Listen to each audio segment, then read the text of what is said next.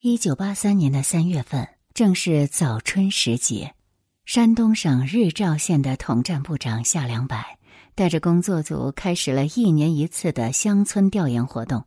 那一天上午，他们的目的地是孙家村。调研小组来到村里，村干部自然是忙上忙下的，只是村里的群众都出去忙活去了，所以就安排了一位老人去帮忙端茶倒水。本来就是转业军人的夏良柏发现，眼前这个农村老人有一股不一样的气质，举手投足间他很淡定，一看就是见过大世面的。更让他觉得奇怪的是，这老人还穿着一条毛呢裤子，裤腿上有一长排拉链。那个时候的山东农村绝对不会有这种裤子。夏良柏细细回想，觉得这个很像以前空军部队的衣服，于是他就把老人叫住，问他到底是什么人。听着老人说完自己的经历，夏良柏大吃一惊。他怎么也不敢相信，站在自己面前的这个貌不惊人的老人，竟是抗战期间参加飞虎队，击落五架日寇飞机，又曾参加过开国大典阅兵仪式，被周总理亲自接见过的王牌飞行员王延洲。夏良柏回到县里后，马上着手写材料，上交有关部门。报告被一直送到北京，震惊了空军司令部。经过严格审核，空军证实王延洲对夏良柏所说的个人经历全部属实。至此，一个中国王牌飞行员波澜壮阔的一生完整的呈现在世人面前。王延洲是中国空军史上仅有的两位既在抗日战争中击落过日军飞机，又在抗美援朝战争中击落过美军飞机的飞行员之一。而更令人惊讶的是，这样一位人民英雄，却选择深藏功与名，和所有老家的农民一样，以种地为生，默默生活了二十多年。这里是宁小宁读历史，我是主播宁小宁。今天的节目，我们就来了解深藏功与名——中国王牌飞行员王延洲。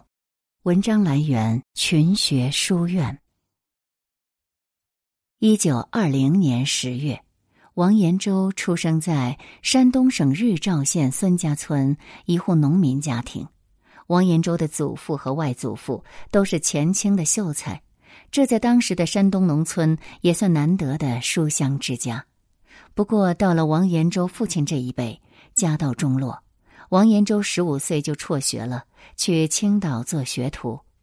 一开始，他对自己的人生也没有什么大的追求，就想好好攒点钱，再做点小生意，跟无数中国农民一样，把老婆孩子热炕头作为人生最高理想。谁知十六岁那年，王延洲回老家过年，一个重要人物的出现改变了他的一生。此人正是他的堂兄王延德。堂兄也是回来过年的，他穿着一身军装。后来的很多天，王延洲一直都在羡慕堂兄身上穿的那身衣服，又笔挺又气派。就因为羡慕堂兄这帅气的装扮，王延洲便动了参军的想法。堂兄当然很支持他，便用自己的关系把王延洲送去了国民革命军第二十九军的军事训练团。王延洲运气也很好，军训团当时的团长正是大名鼎鼎的佟麟阁将军，一八九二至一九三七，当时他也是二十九军副军长。佟将军曾对人说：“中央如下令抗日，我若不身先士卒行，君等可挖我双眼，割我双耳。”声情激越，闻者热血沸腾。全国有志抗日救国青年，慕将军坚决抗日的声誉，或跋涉千里，或从海外归来，有的就是抗日同盟军的干部和共产党员，都来参加第二十九军，入军事训练团受训。抗日战争时期，童将军曾对部下说：“国家多难，军人当马革裹尸。”跟着这样的团长王延洲，虽未得他亲自指导，却也立下了一生为国之志。一九三七年七月二十八号，日军总攻北平，童将军率部浴血奋战，被机枪射中腿部，部下劝他快撤，他坚决不肯，最后因头部受伤壮烈殉国。他牺牲之后。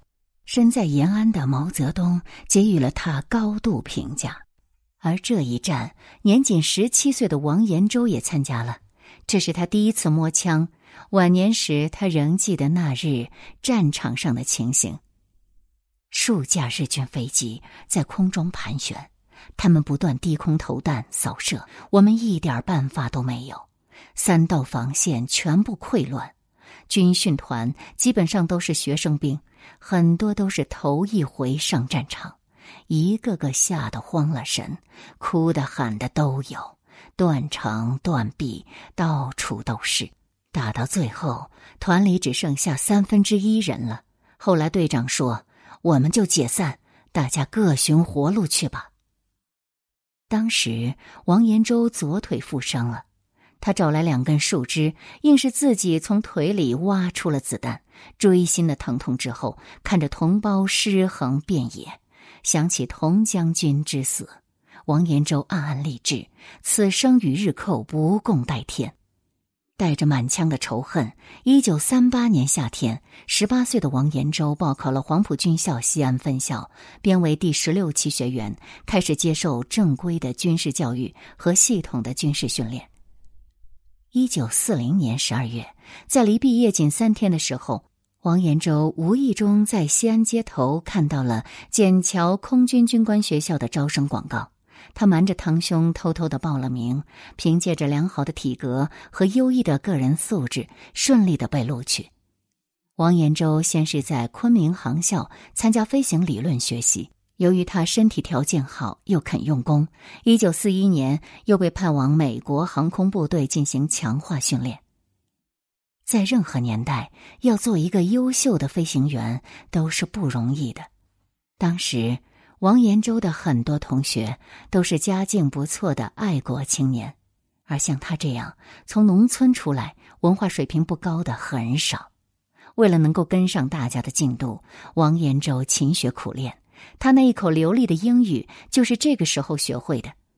在飞行时，他喜欢唱的一首歌是：“得遂凌云志，空中任飞旋，把国怀壮志，正好乘风飞去。”这种抗战情绪一直持续到珍珠港事件，美国对日本宣战。一九四三年春天，王延洲毕业了。当时摆在他们面前的选择很多，如果留在美国任教就能拿高薪，不会有什么生命危险，这似乎是一条很好的路。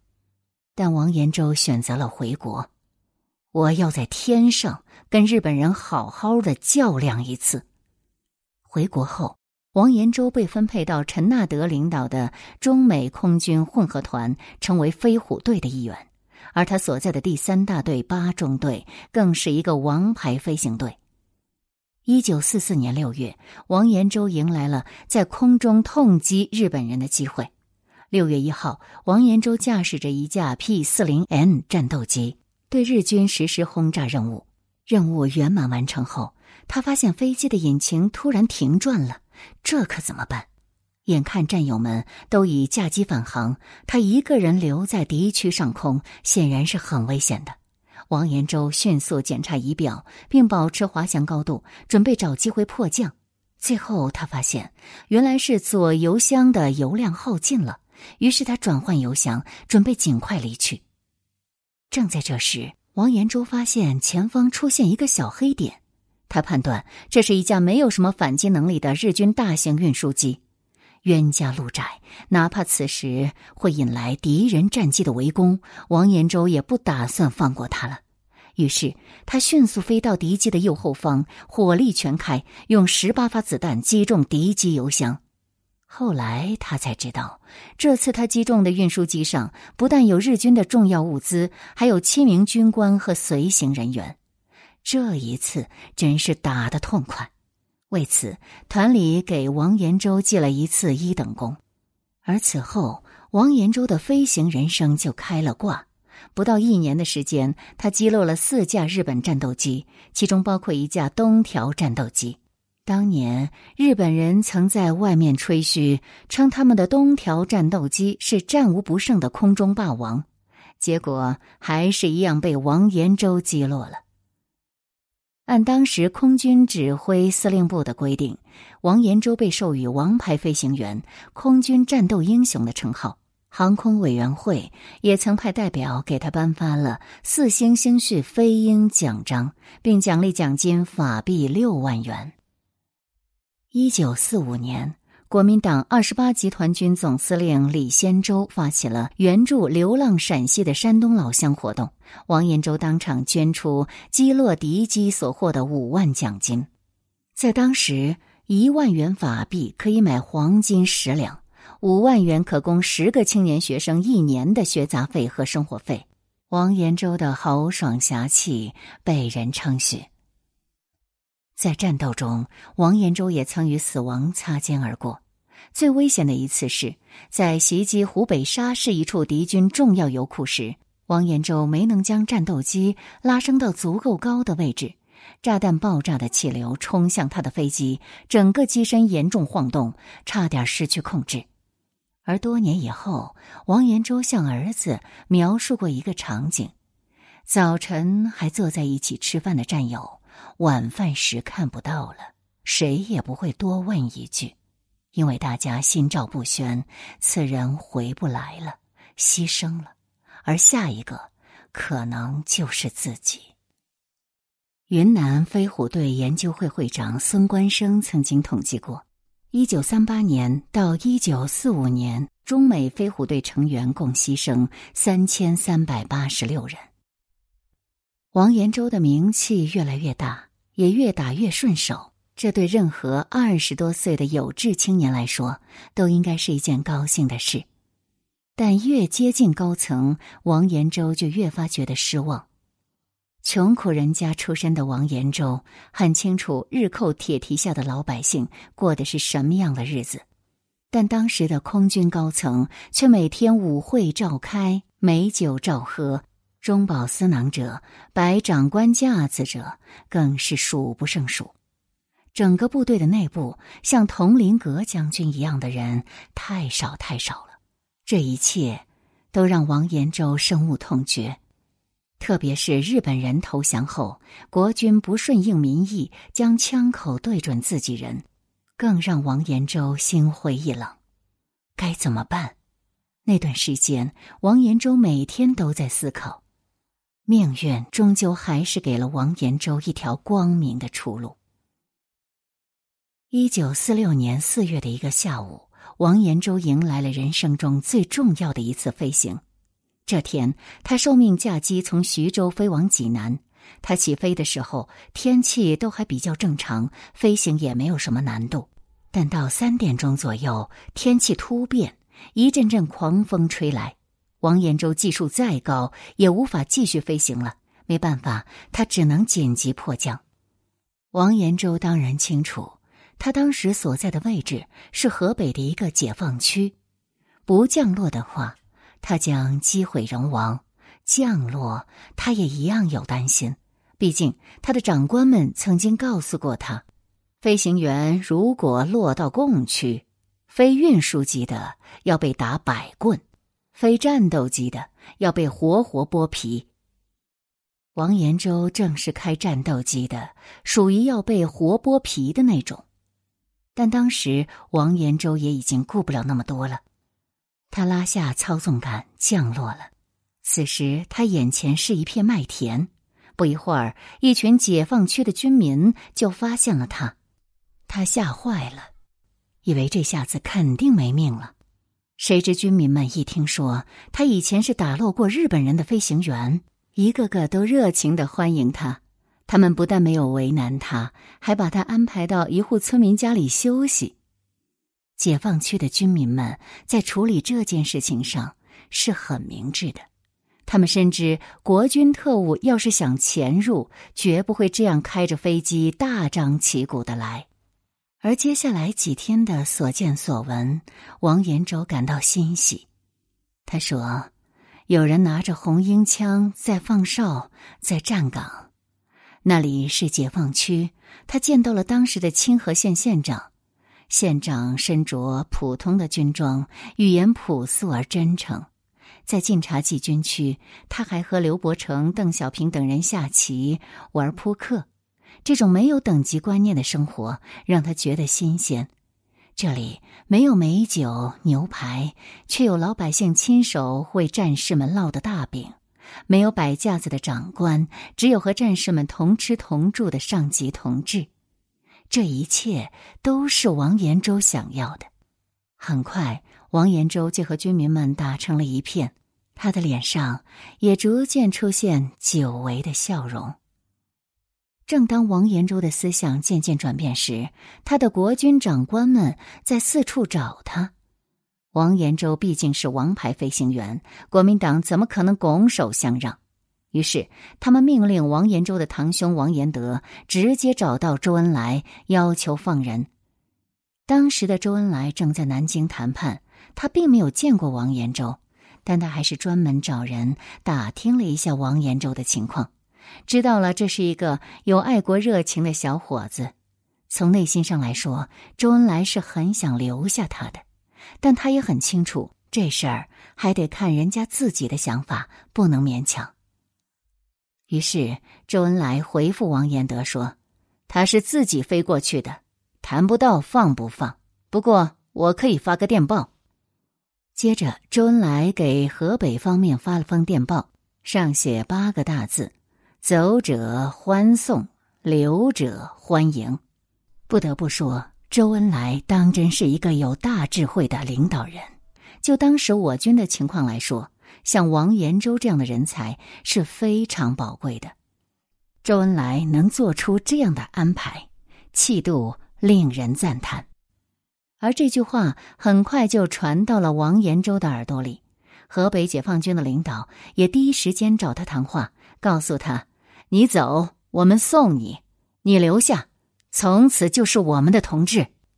王延洲感动不已，当即表示：“我要留下来。”就这样，王延洲留在了解放区，并得到重用，先后在牡丹江航校将校大队任职。为了让他的工作更好开展，上级还专门把他列入架机起义的人员名单。这个安排更是让王延洲感到暖心。为了回报这份恩情，王延洲参与培养了我国第一代空军飞行员。当时我军飞行员的整体水平都不高，就跟当年王延洲刚参军时一样。为了让他们更快的成长，王延洲经常会以自己的真实经历教学，比如当年他八次穿越驼峰航线的经历。所谓驼峰航线。其实是抗战时中缅公路被日军切断后，中方开辟的一条空中航线。驼峰是喜马拉雅的一部分，因为山高、气流变化大、没有航图、飞行环境极为恶劣，因此它也被称为“死亡航线”。据统计，仅二战期间就有一千六百多名飞行员在这条航线上牺牲。而当年能顺利穿越驼峰航线的中国飞行员非常少，王延洲就是其中一个。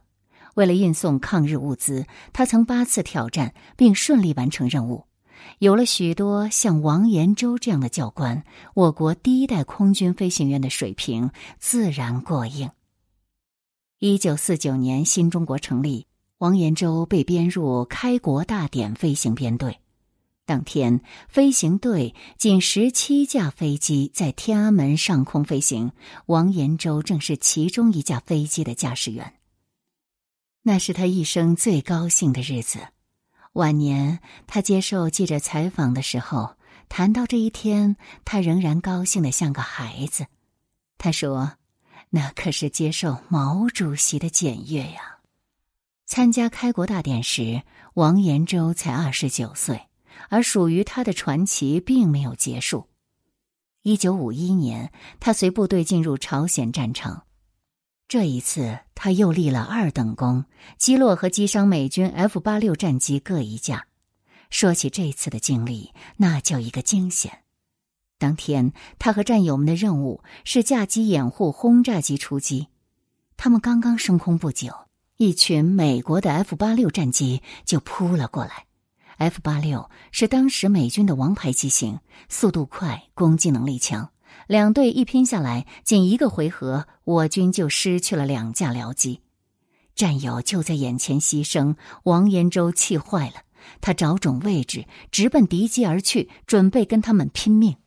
他先是给轰炸机解了围，而后又趁一架敌机转弯的时候，果断发射炮弹，敌机直接被击落。这一次立功，王延洲名气更大了。毕竟，在中国军史上，同时击落过日军和美军飞机的飞行员只有两个人，王延洲就是其中一人，还有一人叫邢海帆。有意思的是，他们俩还是老相识。开国大典阅兵时，邢海帆是第一个驾机飞越天安门的人。王延洲当时被分在第二分队。从朝鲜归来后，王延洲受到重用，先后在东北航校国家体委航空部工作。期间，他对各种新式机型的掌握能力被波兰专家尤拉称为奇迹。遗憾的是，在那个特殊的年代。因为一些莫须有的罪名，王延洲被判入狱。一九六一年六月，王延洲返回家乡山东日照，老院落早已破烂不堪，老乡帮他搭建了一个窝棚，暂时安身。英雄和普通人的区别在于，他们有直面挫折的勇气。在村子里，几乎没有人知道王延洲那些光辉的过往。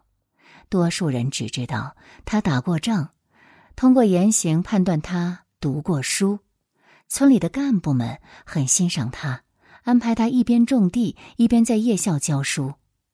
本来他就是从农村出来的孩子，如今回到了村里。王延洲一心想给大家办实事，于是除了在夜校里给村里人扫盲，村里的发动机、抽水机、拖拉机坏了，也都是他去修理。很快，他就成了最受大家欢迎的人。一九七三年，王延洲前往北京的有关部门，这是他所做的唯一的一次抗争。他要推翻那些强加在他头上的一切不实之词，还自己一个清白之身。但这一次，他申诉无门，他重新回到了日照的老家。一直到一九八三年，县领导夏良柏到村里考察，偶然从那条空军拉链裤发现了这个深藏功与名数十年的英雄。二零零四年，王延洲的事迹被拍成纪录片，飞越历史的天空。英雄无言，初心不变。王延洲始终没有动摇对党的坚定信仰和追求。二零零四年，他再次向党组织递交了入党申请书。二零零五年九月，为庆祝世界反法西斯胜利六十周年，王延洲作为一名人民空军的代表，和很多老英雄一起被请进了人民大会堂。在钓鱼台国宾馆纪念抗日战争胜利六十周年庆祝会上。组织同意了申请，八十五岁的王延洲终于了却了半个世纪的夙愿。在生命的最后几年里，王老过得仍然很充实。他经常去学校给孩子们讲当年打仗的事，讲到过去牺牲的战友，他仍会落泪。而每当天空传来飞机飞过的声音时，他总会抬起头看，他会对孩子们说。现在的飞机和我当时开的很不一样了，好啊。二零一二年四月三十号，王延洲在北京离世。临终前，他告诉儿子：“丧事一切从简。”如今，王延洲成了村里的骄傲。村里的老人家时不时的告诉孩子们：“以前啊，在咱们村种地的王老汉。”其实是个了不起的人呢。